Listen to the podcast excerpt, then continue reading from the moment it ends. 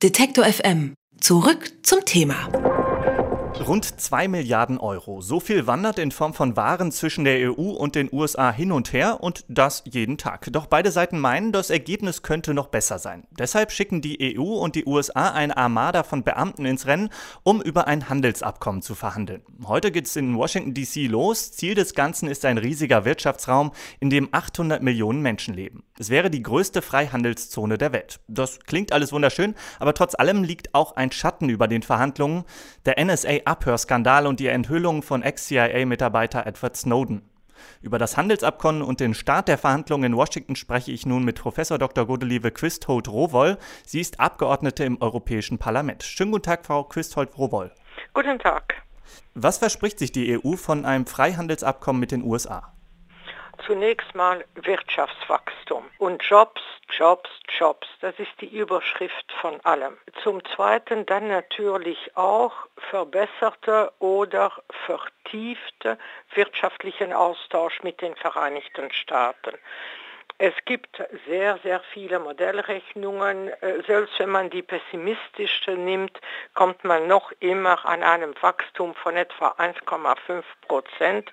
Und wenn man ausrechnet, wie viel der Wegfall der Zölle bringen würde, kommt man zu einer Zahl von 6,4 Milliarden Dollar pro Jahr die man sparen würde. Also ich denke, es ist erstens richtig rein technisch oder materiell ein Wirtschaftsschub, zweitens psychologisch ein Zusammenwachsen der zwei große Wirtschaftsblöcke, aber vornehmlich auch von zwei Blöcken, die sich in ihrer Kultur, in ihrer Form von Rechtsstaatlichkeit und von Demokratie sehr ähnlich sind. Ich glaube, was dort dann allen unter den Nägeln brennt, ist die Frage, welche Rolle spielen die NSA-Enthüllungen bei den Verhandlungen? Ich sehe das zusammen mit einer Reihe von Kollegen, sehe ich das als zwei getrennte Sachen. Dass die NSA-Enthüllungen für uns alle ein Schock waren, will ich nicht verneinen. Dass wir in puncto Datenschutz ganz andere Auffassungen als die Amerikaner haben, dürfte ja spätestens jetzt nochmal deutlich geworden sein. Das ist der eine Punkt. Für mich sollten dort die Justizkommissarin, die Innenkommissarin verhandeln. Und da muss man ja tatsächlich dazu kommen, dass das gegenseitige Vertrauen wieder da ist und dass der eine weiß, was der andere tut. Der andere Punkt ist der Punkt Verhandlungen über die Wirtschaftsthemen. Ich würde das nicht vermischen. Datenschutz ist auch eine Frage des europäischen Binnenmarktes, nicht nur eine Frage unseres Verhältnisses zu den Vereinigten Staaten. Wir müssen selber für die EU besser als bisher definieren, was wollen wir, was können wir, wo sind wir technisch in der Lage, auch unsere Leute, unsere Daten tatsächlich zu schützen und wo sind wir es noch nicht. Spielt denn der Datenschutz eine Rolle? Ja, der Datenschutz wird eine Rolle spielen, gerade weil die Auffassungen, die gesellschaftlichen Auffassungen so unterschiedlich sind. Und auch für den Freihandelsabkommen, also meistens ist ja die Rede von Fleisch und Joghurt oder ähnlichem. Steht der Handel mit Daten auch auf der Agenda des Freihandelsabkommens?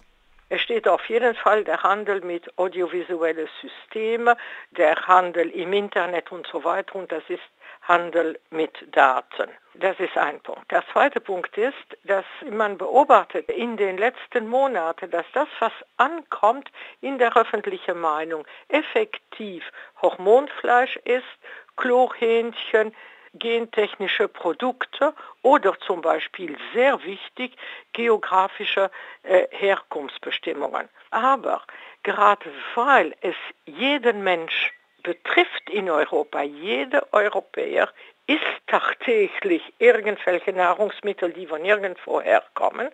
Deswegen muss man auch dort bei diesem Kapitel sehr stark aufpassen. Sie sprachen die Bedenken ja bereits an, also hormonbehandeltes Fleisch etwa. Wie sehen solche Bedenken aus? Also wie versucht die EU dem Einhalt zu gebieten? Im letzten Jahr haben wir ein Handelsabkommen mit den USA ratifiziert. Das handelte über 50.000 Tonnen High Quality Beef. Das war das Resultat von 15 Jahren Verhandlungen um unter anderem auch, um die Amerikaner davon zu überzeugen, wir wollen kein hormonbehandeltes Fleisch. Und das hat die amerikanische Seite eingesehen. Das war in meinen Augen wie ein Switch auf äh, der anderen Seite des Atlantiks. Wenn ich jetzt in den letzten Wochen, Monaten mit Amerikanern diskutiert habe, habe ich gemerkt, dass sie unsere Befindlichkeiten ernst nehmen. Worum wird es heute bei dem ersten Treffen in Washington gehen? Also wird das schon richtig verhandelt oder erstmal nur die Ausgangslage? Es wird zunächst mal die Ausgangslage getestet und zweitens geht es um technische, technische Punkte. Es gibt schon Arbeitsgruppen, die auch vorgearbeitet haben und es geht um die Frage zum Beispiel gegenseitige Anerkennung äh, von Standards. Wie weit wollen wir da gehen? Wie können wir das überhaupt in die Praxis umsetzen? Der zweite Punkt ist, wie werden wir für Dienstleistungen und Investitionen unser Markt öffnen? Ein dritter Punkt, der sehr wichtig ist, das ist der Schutz des geistigen Eigentums. Erwarten Sie, dass das äh, Freihandelsabkommen zu einem erfolgreichen Ergebnis führt? Ja, das erwarte ich schon. Jetzt haben wir ein Fenster der Möglichkeiten.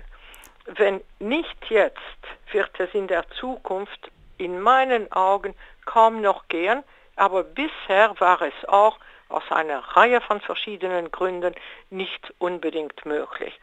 Es hat sich auf der amerikanischen Seite ergeben, dass sie sehr aktiv mit dem pazifischen Raum verhandeln. Das ist ein Punkt. Es gibt einen zweiten Punkt.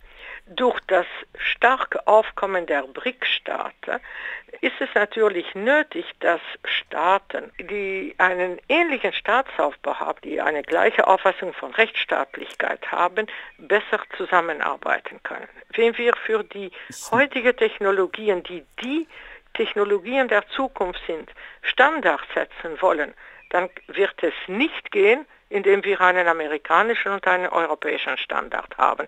Da wird es nur gehen, wenn wir sie gemeinsam setzen und sie dann auch durchsetzen können auf den anderen Märkten der Welt. Sagt Godelieve Quistholt Rowoll, Abgeordnete im Europäischen Parlament, über die angehenden Verhandlungen zu einem Freihandelsabkommen zwischen der EU und den USA. Ich danke Ihnen vielmals für das Gespräch. Vielen Dank. Alle Beiträge, Reportagen und Interviews können Sie jederzeit nachhören im Netz auf detektor.fm.